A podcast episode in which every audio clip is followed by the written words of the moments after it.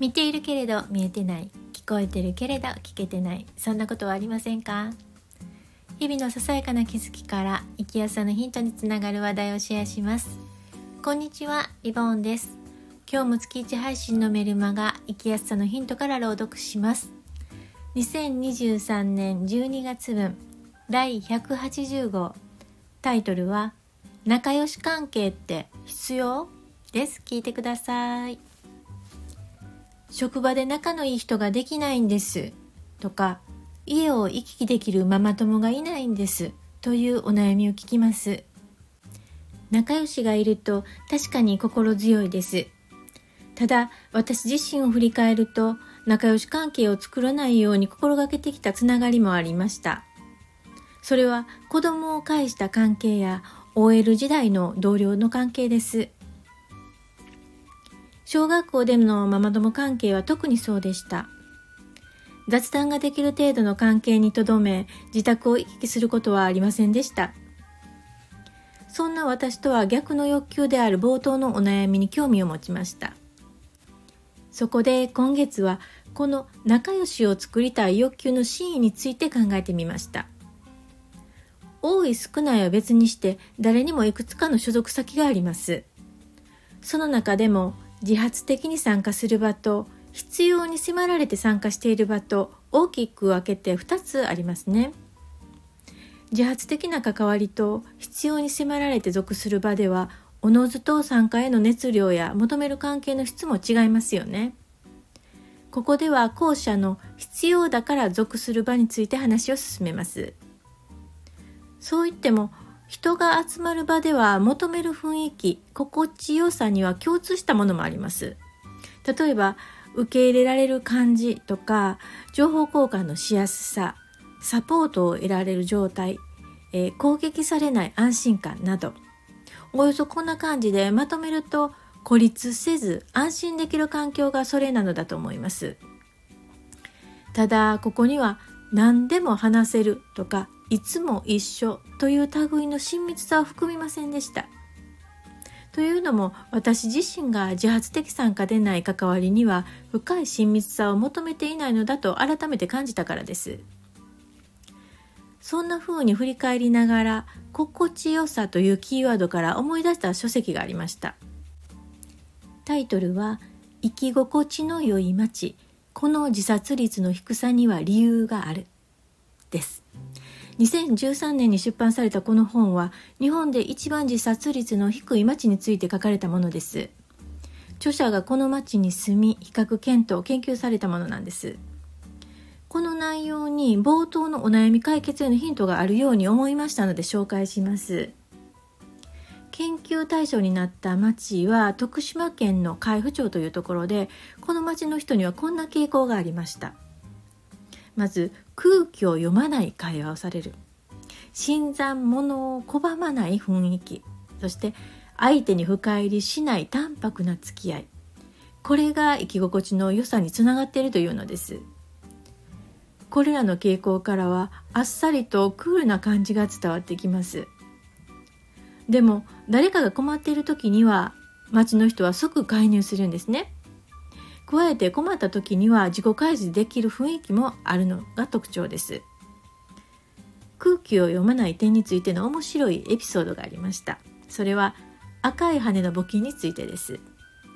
みんながやっているからと周りに同調する地域が多い中でこの町では個人の気持ちを尊重しても許される雰囲気があるのです。使い道がはっきりしないお金は払いたくない。という人の気持ちが許容されるのですね。一方この町と比較対象された自殺が多発する町は日本の良い点が集約されたような地域でした。その特徴はこんな感じです。勤勉さ忍耐強さ思いやり日常的な助け合い絆重視礼儀正しく迷惑をかけない振る舞い周囲の空気を読むなどです。これって日本の美徳とも言えますよね。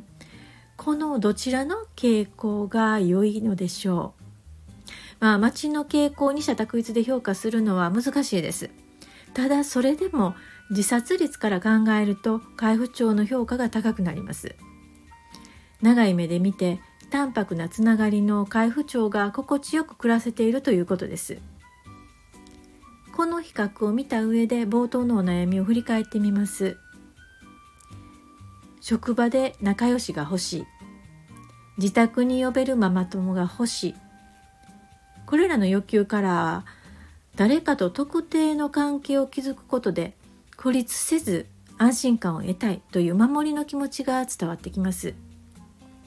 学校行事の場で一人でいるところを見られたくないとか職場の休憩時間に一人でいると嫌われていると思われるというのを聞きます。孤立を避けたいという気持ちには共感します。しかし特定の仲良しがいないことが孤立や仲間外れを連想させることについては疑問が湧きます。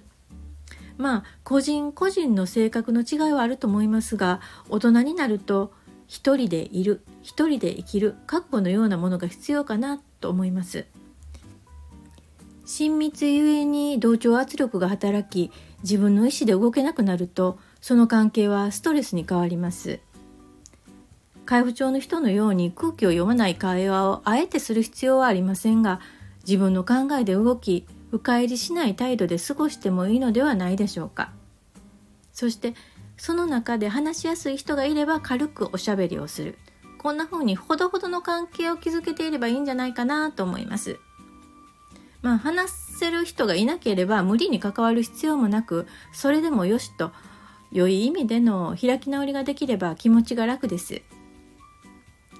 深入りしないという点で私は家族の中でも大人同士ならこの関係が適していると考えるようになりました。固い絆より緩やかな絆で困った時は助けを求めることができ快く応じ合えることに心地よさを感じるからです。クールすぎると感じますか？親密さを求める人には抵抗があるかもしれませんね。でも変化する常識に心を削り環境を保ち続けるため疲弊するよりは賢明だと思うのです。そういう点から見て海部町の人たちの姿勢が注目されたのかもしれません。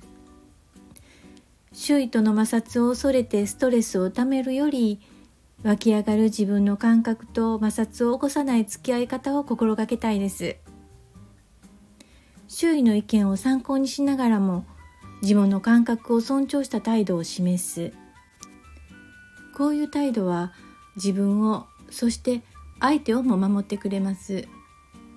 例えばあの人本当はどう思っているんだろうと勘ぐったりどうせ分かってもらえないならと不要な諦めの気持ちその他行き過ぎた気遣いや忖度が減るとお互いに誠実でいられますそして誰もがそうできるとこの国は身の安全だけでなく心の安定も保てる生き心地の良い国になると思います。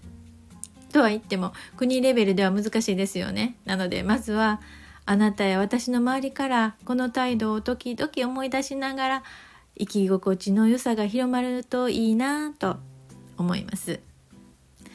朗読は以上です。最後まで聞いていただいてありがとうございました。来年も引き続き日々の気づきを私なりの視点で配信していきます2024年もどうぞよろしくお願いしますでは皆様健やかに新年をお迎えください。ではまた。